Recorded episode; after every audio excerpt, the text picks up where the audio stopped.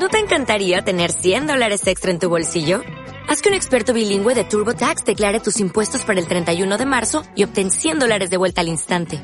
Porque no importa cuáles hayan sido tus logros del año pasado, TurboTax hace que cuenten.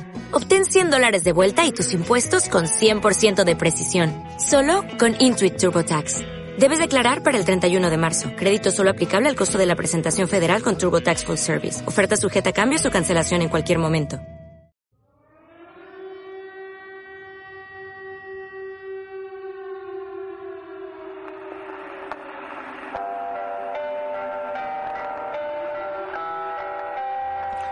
Estática nocturna.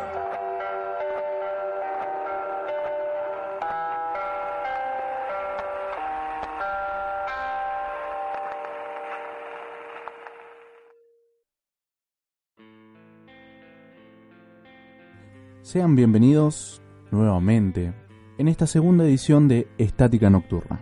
Quiero agradecer a toda la gente que se sumó a escuchar esta nueva propuesta de FM UMPA, a toda la gente que se dio un tiempo, increíblemente, a las 11 de la noche un viernes a poner la radio y a escuchar el programa. También quiero agradecer al responsable de publicitar en las redes sociales no solo el programa, sino a toda la nueva grilla de FM UMPA. Un abrazo y un saludo al señor Rogelio Corralán de la Extensión Universitaria y al licenciado Leandro Cabezuelo, el coordinador de la radio, por la buena onda y por la energía a la hora de publicitar los nuevos programas que están en la grilla de FM UMPA. ¿De qué vamos a tratar este segundo programa de Estética Nocturna? Tenemos un cuento y un hecho real. Una nueva sección, la sección de crímenes. Vamos a abordar crímenes históricos, cómo fueron realizados, quiénes los perpetuaron y cómo actuó la justicia y la sociedad en su momento. Además tenemos un cuento del, del autor argentino Alberto Laiseca.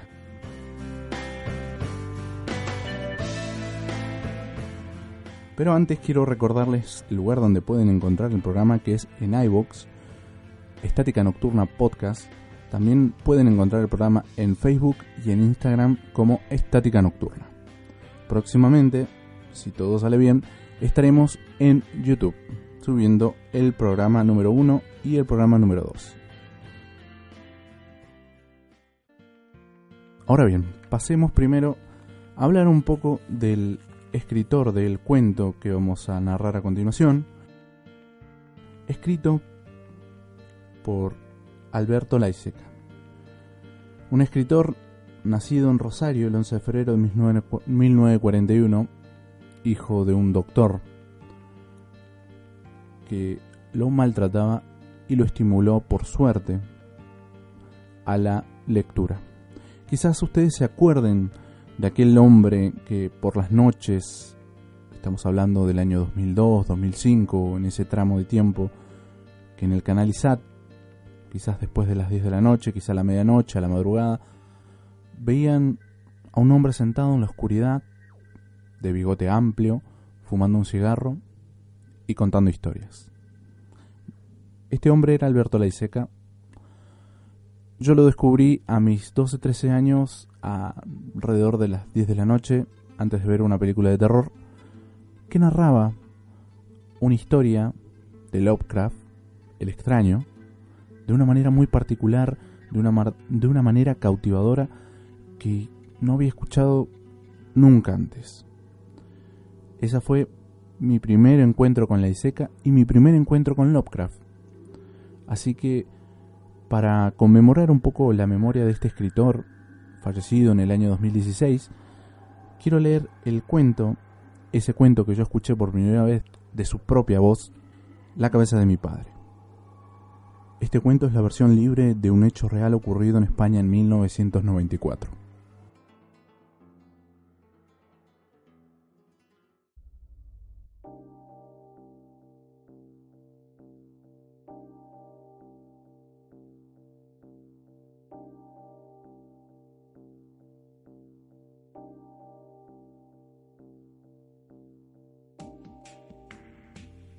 la cabeza de mi padre.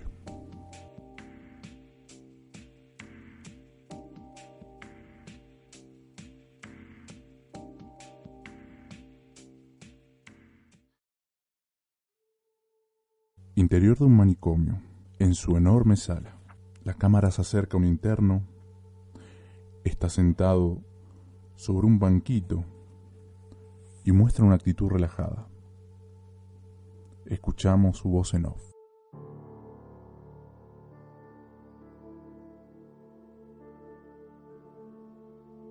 Yo no sé por qué estoy acá, ni quién es toda esta gente. No pertenezco a este lugar, para nada. El personal directivo está vestido de blanco, nosotros llevamos uniformes grises. Sé que esto es un manicomio. Lo que no comprendo es por qué estoy acá. No estoy loco. No sé por qué hice lo que hice pero eso no quiere decir que esté loco. Yo lo quería mucho a mi padre, todavía lo quiero. Él era muy bueno conmigo, me daba consejos, a todo lo hizo por mi bien.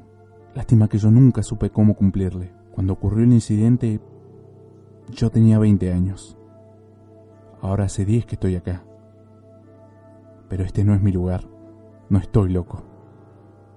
¿Por qué hice lo que hice? No lo sé son los misterios del alma humana. La cabeza de mi padre. Yo le puse una corona de espinas. Le di grandeza. Cuando le puse la corona, sentí una gran explosión de felicidad, también alivio y odio. No sé por qué. Vivíamos juntos y solos desde que mamá murió. Él me daba consejos, buenos consejos. Oye, inútil, ya es hora de que estudies o trabajes, que no puedes seguir viviendo a costillas de tu padre toda la vida. Que te pasas encerrado en casa, no sales ni a la puerta. Otros chicos corretean a las chicas, pero vos no. No me habrá salido marica, ¿verdad? Pero papá se equivocaba. Yo no era marica. Siempre me gustaron las chicas. Siempre tuve fantasías con ellas. Eso es lo que no me animo a abordarlas. No sé qué decirles. Les tengo miedo. ¿Ustedes no se sienten inseguros? No. Yo sí. Toda la vida. ¿Ustedes creen que yo odiaba a mi padre? Pero... Pero si él... Él es un ídolo. Él es mi ídolo. Siempre estuvo seguro de todo. Siempre me marcó el camino hasta en los menores detalles.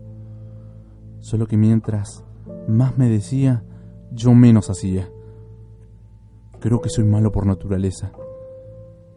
Sin mi padre estoy perdido. Yo siempre lo vi a él como a un gigante de cinco metros de alto. Genio, sabio, decidido. Él siempre sabía todo. Yo nunca supe. Soy una pieza fallada un infeliz. Hacía bien en decírmelo. Tú ya estás reducido a una mínima expresión. Tienes el alma casi por el piso.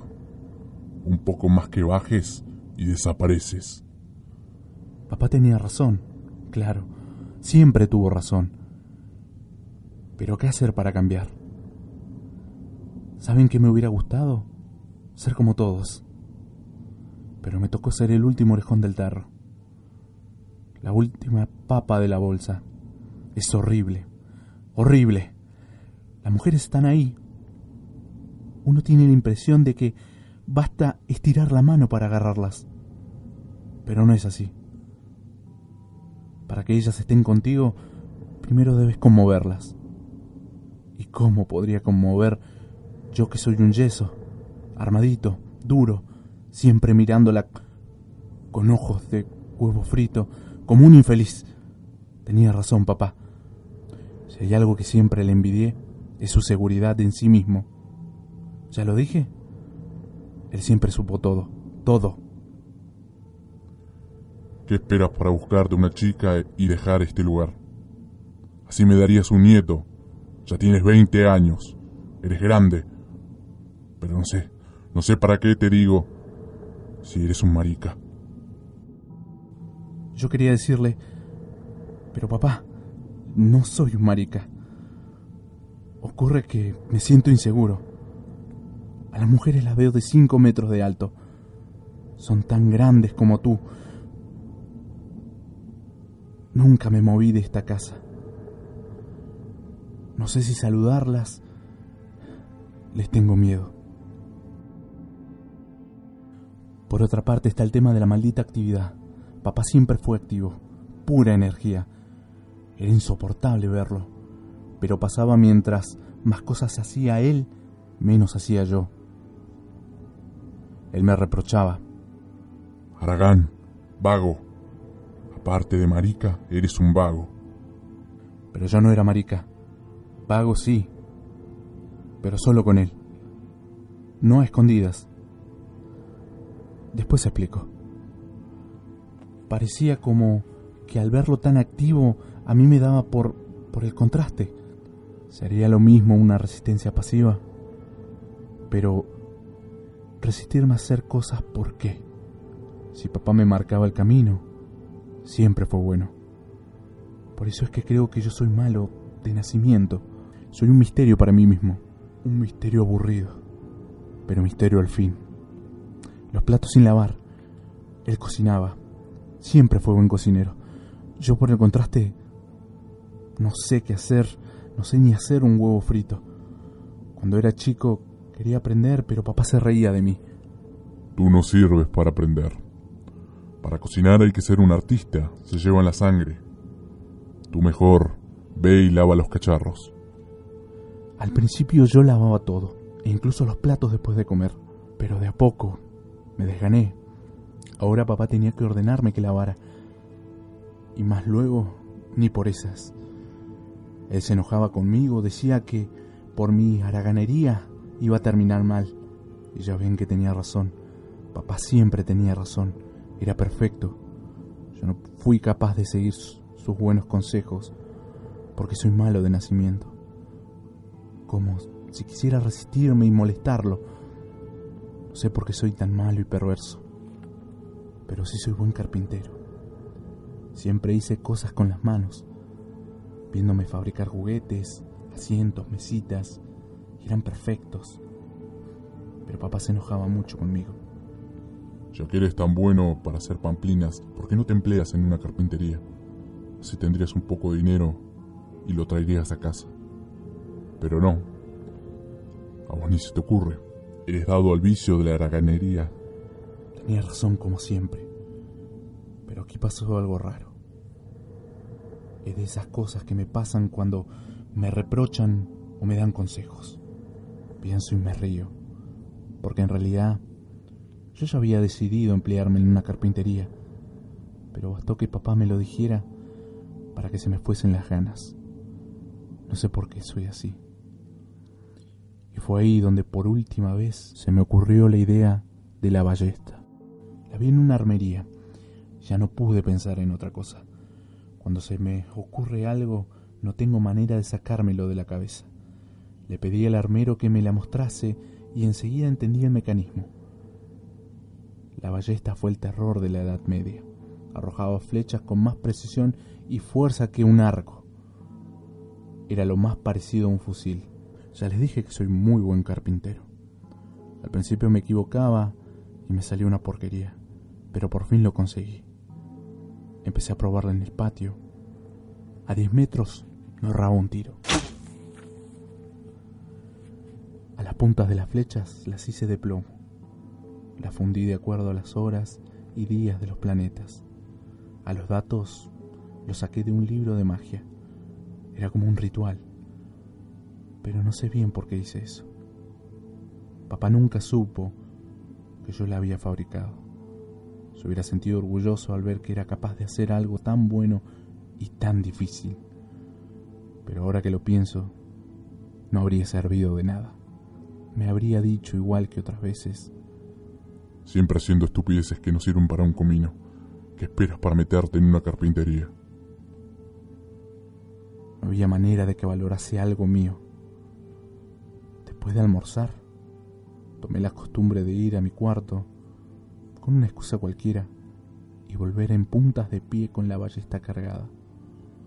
Papá, como siempre, estaba levantando la mesa y poniendo platos y cubiertos en el fregadero.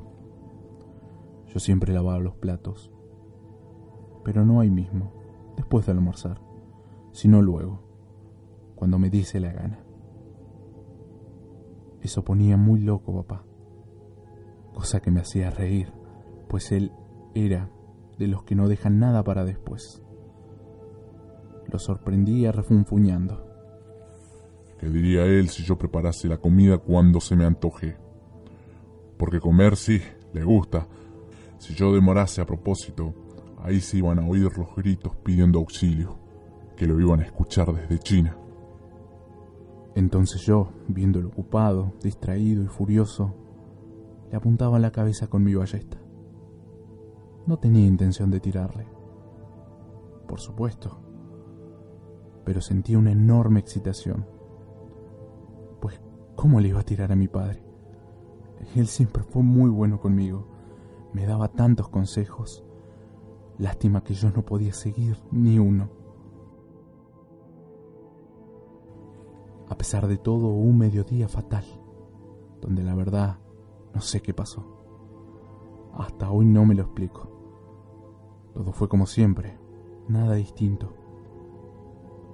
Papá me daba más y mejores consejos que nunca.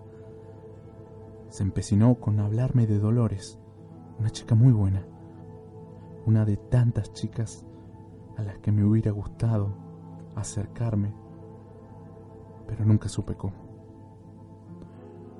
Yo sé que a las mujeres hay que conmoverlas. Pero, ¿cómo se hace eso? Y justo ahí a papá se le ocurre decirme. La Dolores a ti te admira mucho. ¿Qué esperas para acercarte? O yo debo ir y agarrarla por vos. Pero no sé, ¿para qué te digo esto si eres un inútil?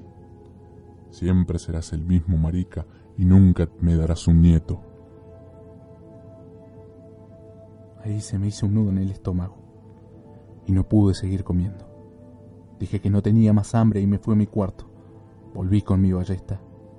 Y aquí sí que, por más que lo he pensado todos estos años, nunca supe por qué pasó lo que pasó. Papá muy enojado y obsesivo como siempre, estaba metiendo los platos en el fregadero. Como otras veces, le apunté a la cabeza pero esta vez disparé. A la primera flecha la clavé en la nuca y cayó al suelo sin un grito. Víctima de convulsiones, yo no podía creer que aquel hombre, que un hombre como él, tan grande, que parecía de cinco metros de alto, lo pudiese una simple flecha. Ahora por fin comprendo que yo Creí que papá no iba a morir nunca. Sin embargo, la punta de plomo de la flecha entró como una bala. Me acerqué a su cuerpo y vi que aún vivía. Sentí lástima por él. De modo que dejase de sufrir, le pegué otros cuatro flechazos, todos en la cabeza, como el primer tiro, el de la nuca. Sentí una explosión de alegría y furia. Los desafío a ustedes a que puedan entenderlo. Pero los otros cuatro tiros no. Que fueron por lástima. Luego que terminé la faena, me di cuenta de que algo no estaba bien. Fui hasta mi cuarto y traje una almohada. Saqué la flecha de la nuca, era la que trajo todo el incordio, y acosté a papá en el piso, boca arriba. A las otras cuatro no se las saqué. Parecían formar una corona de espinas. Y es lo justo. Para un padre, tener un hijo como yo es una verdadera cruz. Papá parecía estar muy bien ahora. Por eso me extrañó lo que me preguntó la policía, que por qué había hecho eso de ponerlo a reposar sobre la almohada. Pues para que estuviera más cómodo, más confortable. No sé por qué hice lo que hice, pero tampoco sé por qué desde hace 10 años estoy en este lugar. Yo no estoy loco. Siempre admiré la cabeza de mi padre, la cabeza de un rey, la cabeza de un dios.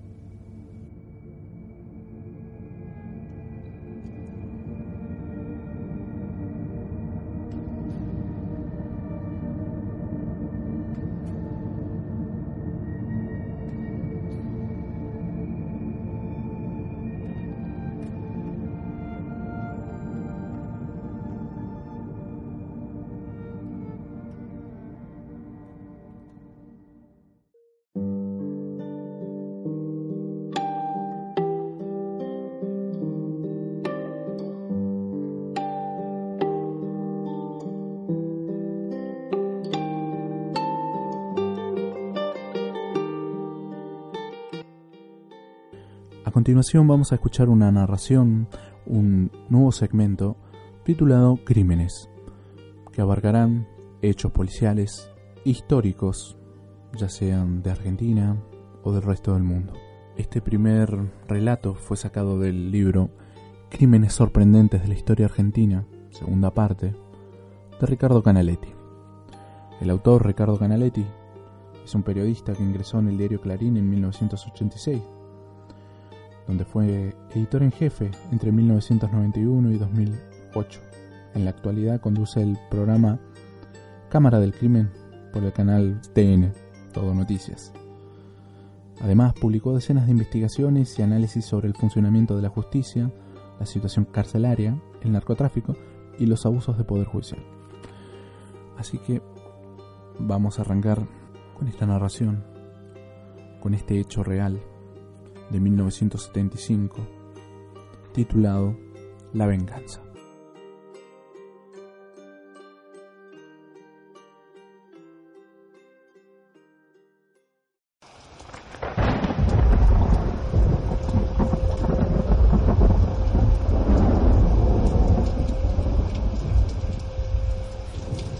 La venganza.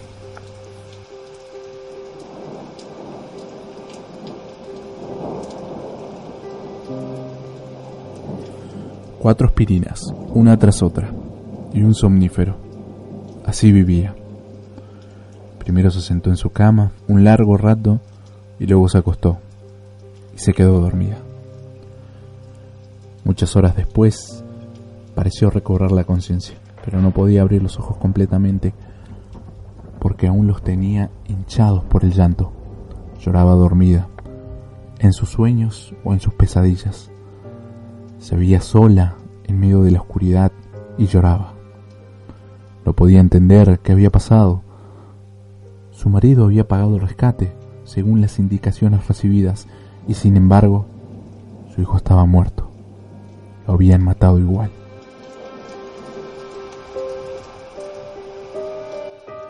La mamá de Pablo casi no podía levantarse de la cama.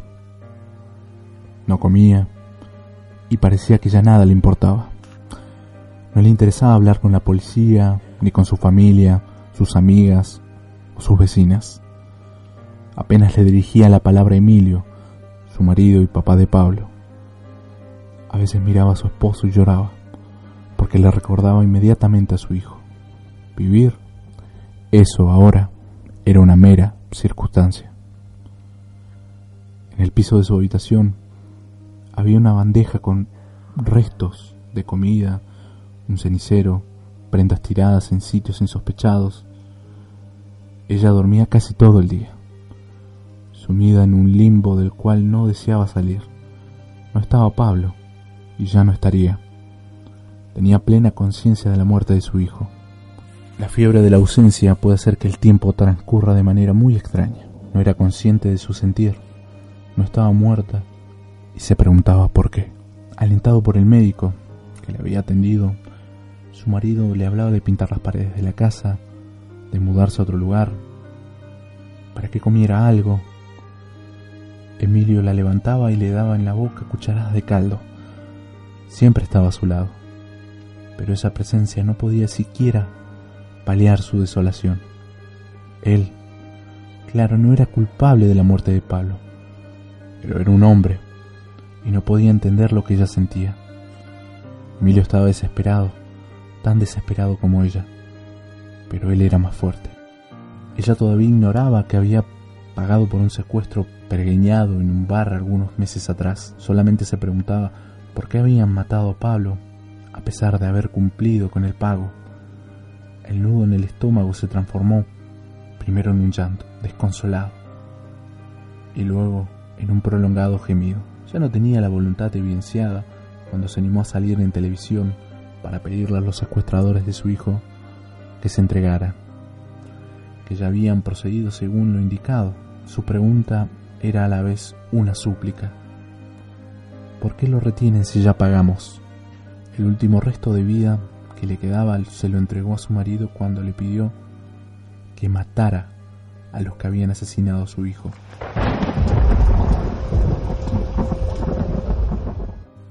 Clemencia, perdón, quería venganza. Y si no podía obtenerla, preferiría mezclarse con los asesinos de la misma sangre y en el mismo abismo donde ellos llevaron a Pablo. Esos tres hijos de puta tenían que pagar por lo que le habían hecho. La policía hará. Los van a condenar, decía Emilio para confortarla. No era así. Esas eran solamente palabras. Y ella tenía dolor. Amaba Emilio y entendía que la llenaba de palabras a falta de otra cosa. También sabía que sus esfuerzos por salvar a su hijo, luego de verlo desesperado durante esos días de angustia, cuando creían que Pablo estaba con vida, esperando que ellos entregaran el dinero para la liberación. Ella sabía todo eso, pero no le importaba. Era desconsuelo, pesar, calvario. No había palabras que definieran con justeza lo que sentía desde que supo que Pablo ya estaba muerto, mientras ellos sostenían la esperanza de que el pago del rescate lo devolviera a casa.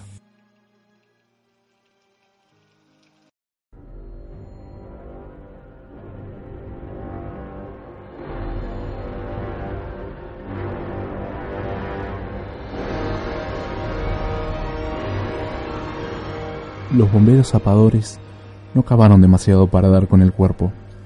Comenzaron a hacer la fosa en la última habitación de la casa de Córdoba 3880, en la ciudad de Rosario, en cuyo frente estaba la verdulería de Luis Eliseo González, que tenía 28 años y estaba casado. Qué dato inútil. Como si sirviera de algo saber que el asesino estaba casado a pesar de tener una habitación en el fondo de este terreno. González no vivía ahí, sino que en la calle Vera Mujica al 500. Después de todo, no iba a tener a su familia en el mismo lugar donde se había retenido y luego asesinado a su víctima. Sabía que otros lo habían hecho antes, pero González prefirió mantener a su familia al margen.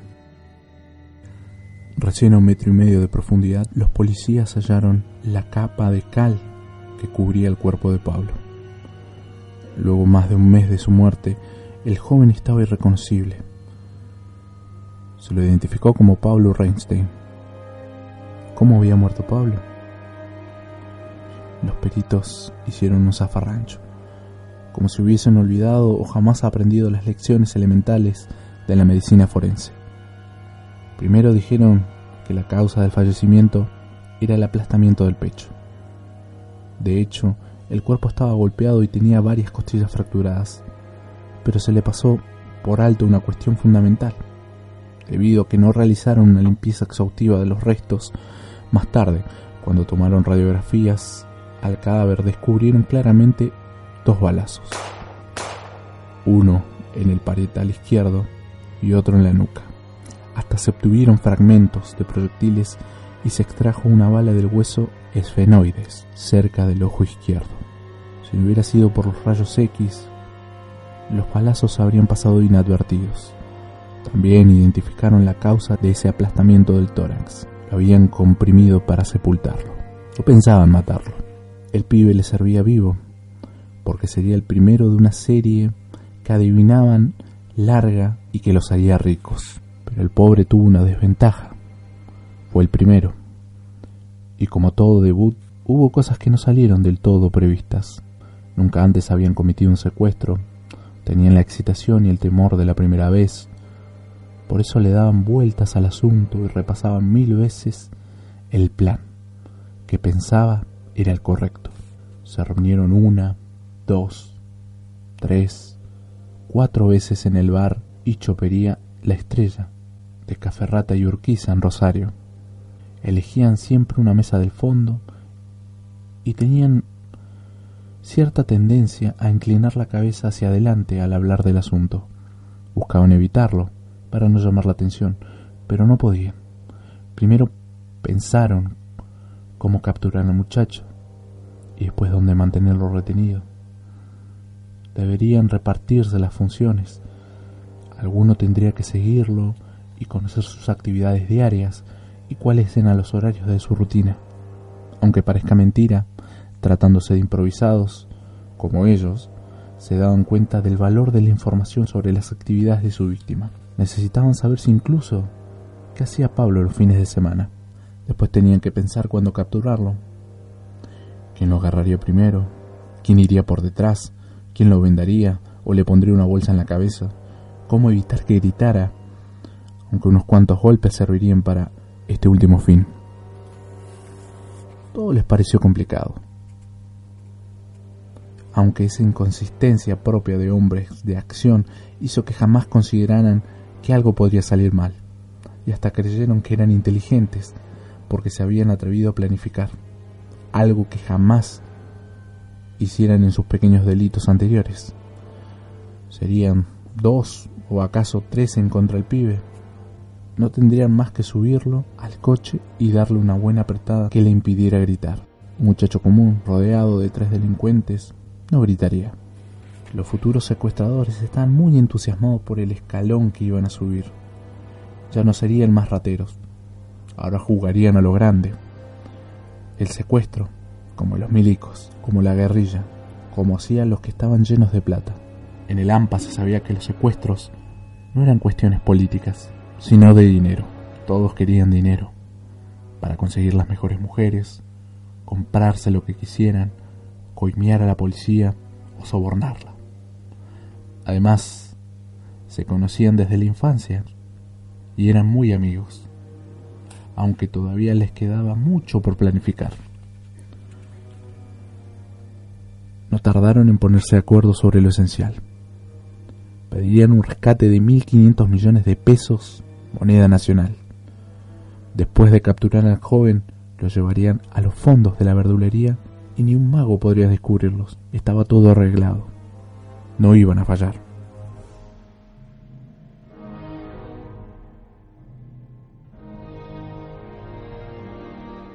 Pablo León Reistein tenía 22 años. Estudiaba en la Facultad de Ciencias Económicas para ser contador. Cerca de las 13 horas del 3 de septiembre de 1975, dejó su automóvil, un Peugeot 504, color celeste, en un estacionamiento de la calle Mitre entre 9 de julio y 3 de febrero para ir a almorzar. En ese momento, Miguel Ángel Ramón Cazón y Luis Eliseo González se le acercaron. Lo amenazaron con un revólver, lo empujaron dentro de su propio automóvil y lo obligaron a tirarse al piso de la parte trasera. El tercer secuestrador, Hugo José Felipe Riglicione, cubría a sus dos compañeros mirando hacia todos lados. Había muy poca gente en la calle, y si alguno hubiera visto la acción, se habría hecho el tonto. Después de todo, era tiempo de secuestros. Los tres amigos llevaron a Reinstein hasta la verdulería de González donde también trabajaba Cazón, y lo dejaron en el cuarto de atrás. Todo bien, todo limpio, todo como habían pensado. A eso de las ocho de la noche, Emilio, el papá de Pablo, recibió el primer llamado extorsivo. Tenemos al pibe.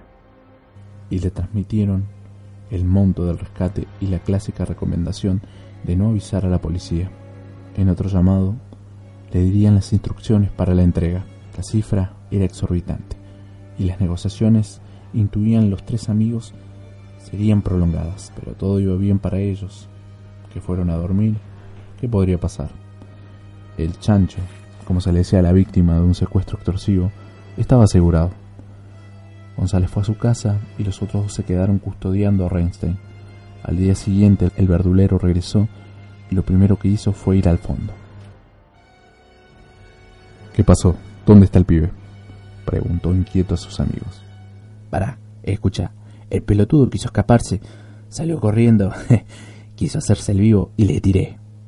Le contestó Cazón, que llevaba una pistola calibre 22, siempre en la cintura. Sí, mira, el guacho quiso, se puso loquito, se las quiso picar y, y le tiré.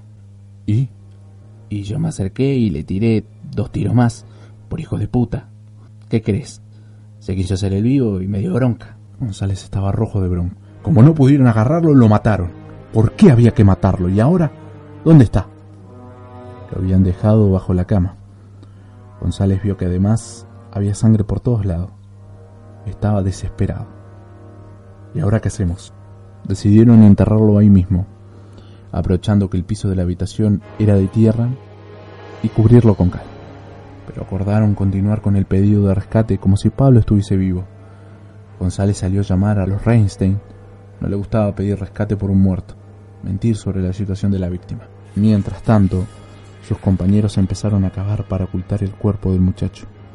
Cuando llegaron a el metro y medio de profundidad, trataron de hacer entrar al cadáver, pero se dieron cuenta de que el pozo era profundo, pero no lo suficientemente grande. Cazón se paró sobre el cuerpo de Pablo e hizo fuerza con las piernas para empujarlo hacia abajo, mientras Riciglione lo sostenía para que no perdiera el equilibrio. Pero no fue suficiente. Entonces los dos empezaron a pegarle trompadas. Después de fracturar varias costillas lograron meterlo en ese pozo. Después de un descanso lo cubrieron con una capa de cal y rellenaron el pozo con tierra hasta nivelarlo.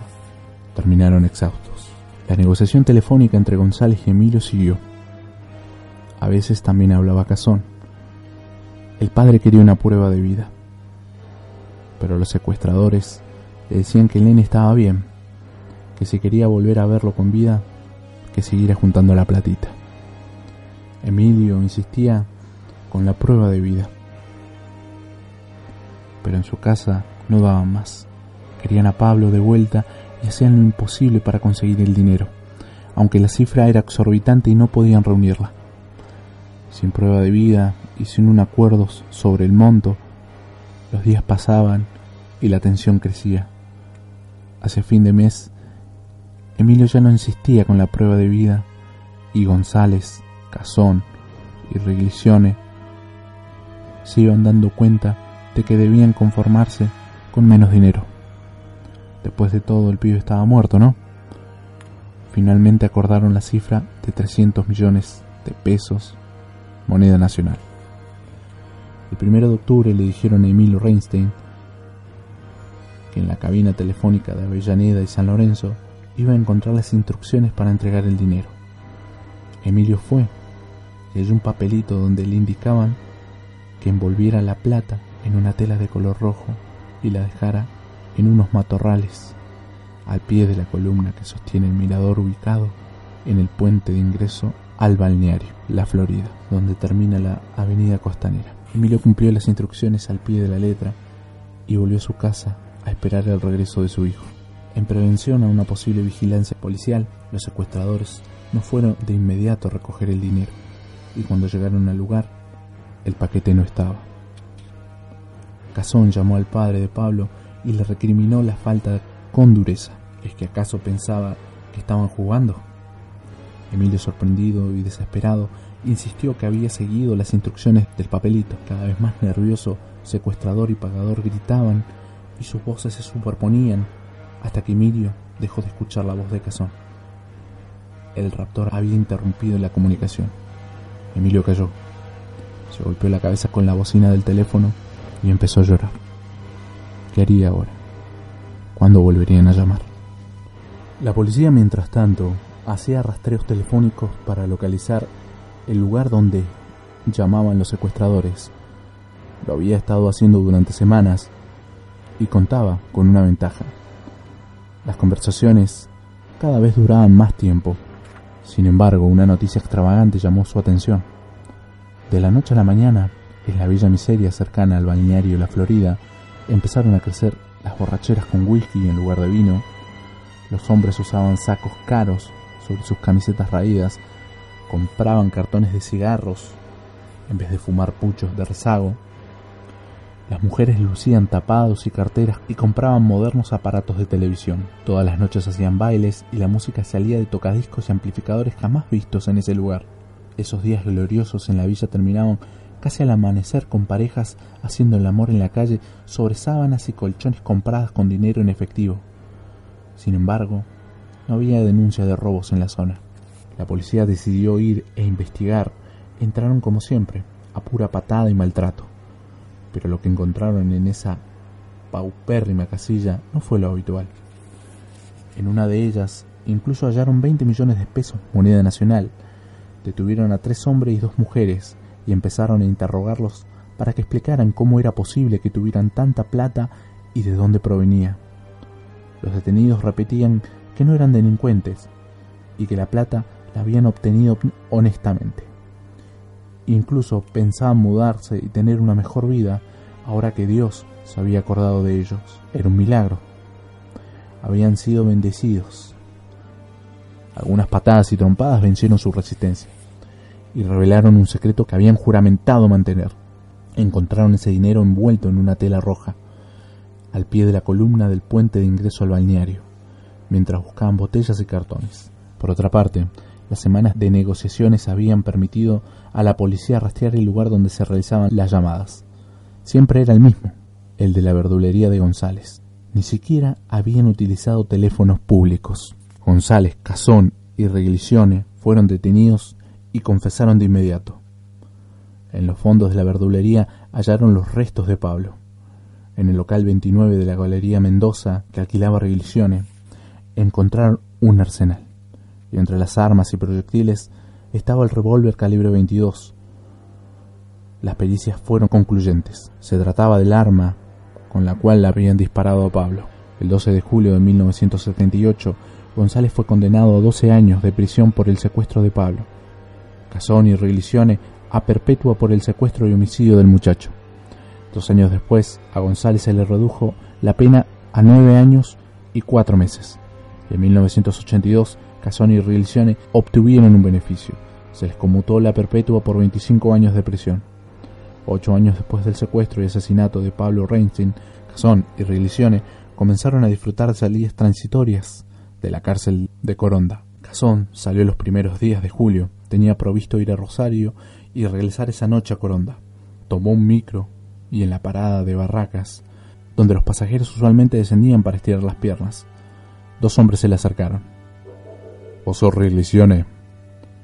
Extrañado y temeroso, Casón les dijo que no, pero no le creyeron, y lo tomaron de un brazo cuando, con rapidez, Casón casi a los gritos le pidió que le permitieran mostrarles la autorización que le habían dado en el penal de Coronda, donde constaba además su identidad. Lo empujaron y lo dejaron que se fuera. El 12 de julio de 1986, Riglicione tuvo una salida provisoria. Su cuerpo baleado apareció en un paraje de la localidad de Maciel, partido de San Jerónimo. El hombre que había rematado a Pablo Reinstein recibió la misma cantidad de tiros su víctima. 2. Casón no quiso volver a salir de la cárcel hasta que le otorgaron la libertad condicional y no tuvo más remedio. Esto no es un hotel, che. Arréglatelas, le dijeron los guardacárceles. Salió a mediados de 1988.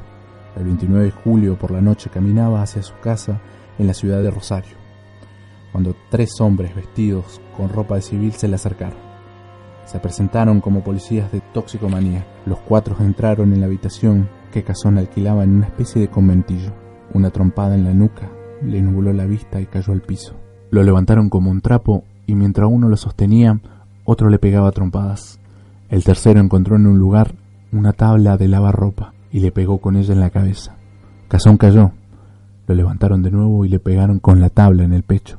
Uno le enroscó un alambre alrededor de su cuello y apretó con fuerza. Lo soltaron cuando estaba a punto de perder la conciencia. Esto es por el pibe Pablo Raúl Reinstein, ¿entendiste?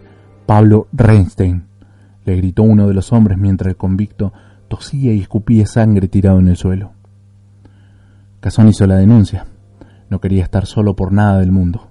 Temblaba como una hoja. Nunca supo algo que era voz populi en el barrio, incluso entre los policías de la seccional segunda.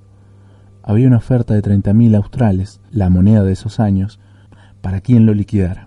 El 6 de octubre de 1988, casi a las 9 de la noche, Casón se retiró de la pollería donde trabajaba, en la esquina de 3 de febrero y Paraguay. Apenas salió, su patrón, Osvaldo Carlos Roy, escuchó dos disparos. Al asomarse, vio a Casón tendido en la calle. Me dieron Osvaldo. Llamó a una ambulancia. Fue lo último que dijo.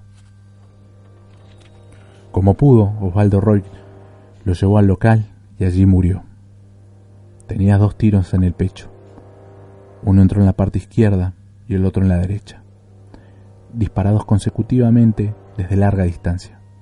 Los plomos eran calibre 22, punta hueca, los de mayor poder de destrucción.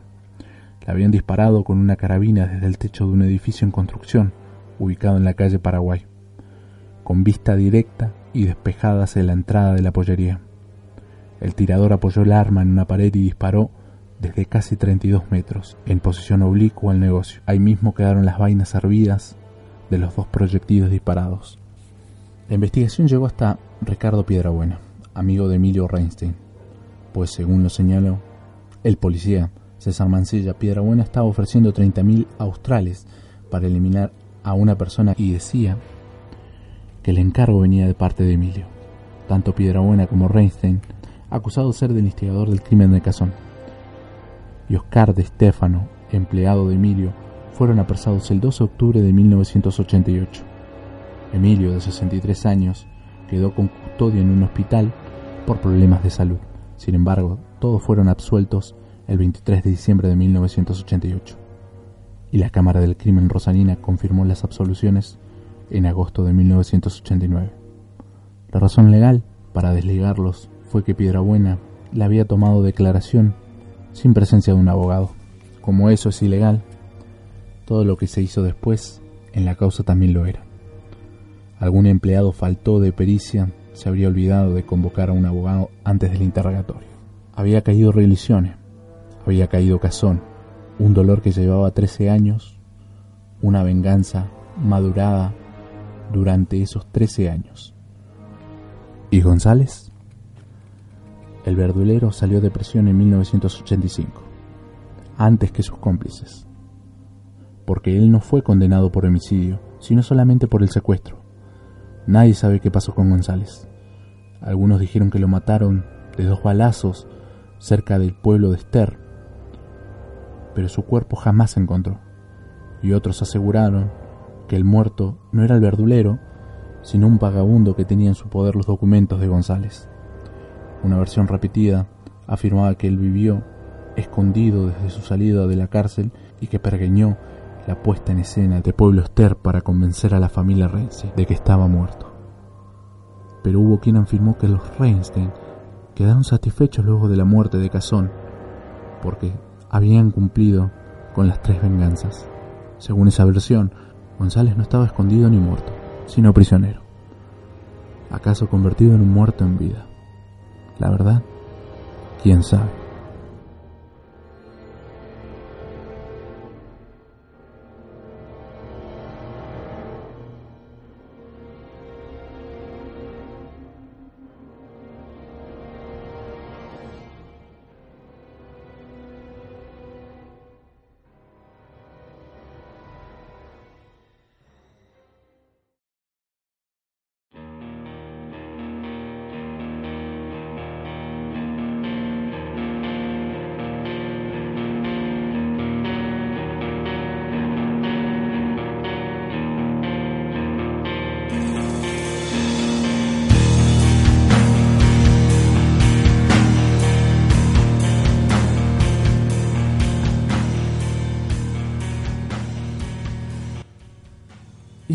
Relato del libro Crímenes sorprendentes de la historia argentina, volumen 2 de Ricardo Canaletti, la narración, el suceso titulado La Venganza, un evento ocurrido en 1975 en la ciudad de Rosario. Y es así como llegamos al fin del segundo programa de Estática Nocturna. Nuevamente quiero recordarles, las redes sociales están a su disposición. Nos pueden, pueden encontrar el programa tanto en Facebook como en Instagram como Estática Nocturna y pueden encontrar para descargar o escuchar online este mismo programa y el anterior en iBox barra Estática Nocturna Podcast. Quiero mandar un saludo a toda la gente que nos escucha e invitarlos la próxima semana para seguir con más relatos, cuentos, narraciones y dentro de poco, antes de que termine esta temporada, me gustaría poder escuchar a algún oyente, alguien que tenga una historia para compartir, alguna historia de terror, algo paranormal, algún suceso que no tenga explicación y que les gustaría compartir en la noche de la radio de FM UMPA. Los invito nuevamente que sintonicen la FM UMPA el próximo viernes, 23 horas, en esto que es Estática Nocturna. Buenas noches.